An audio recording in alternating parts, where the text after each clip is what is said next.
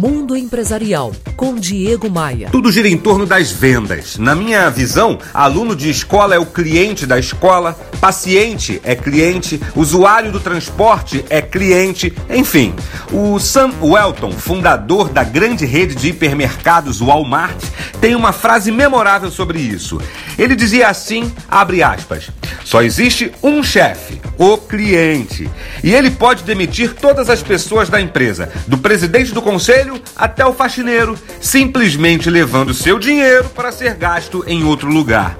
E olha, eu concordo plenamente com ele. Para mim, não existe cliente bom ou cliente ruim. Para mim, o cliente sempre é um cliente, até mesmo quando não tem condição de comprar o que estamos vendendo.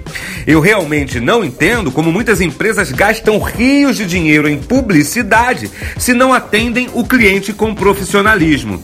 Eu não entendo é, taxista que está reclamando da concorrência que não atende o seu cliente com profissionalismo, com bom humor.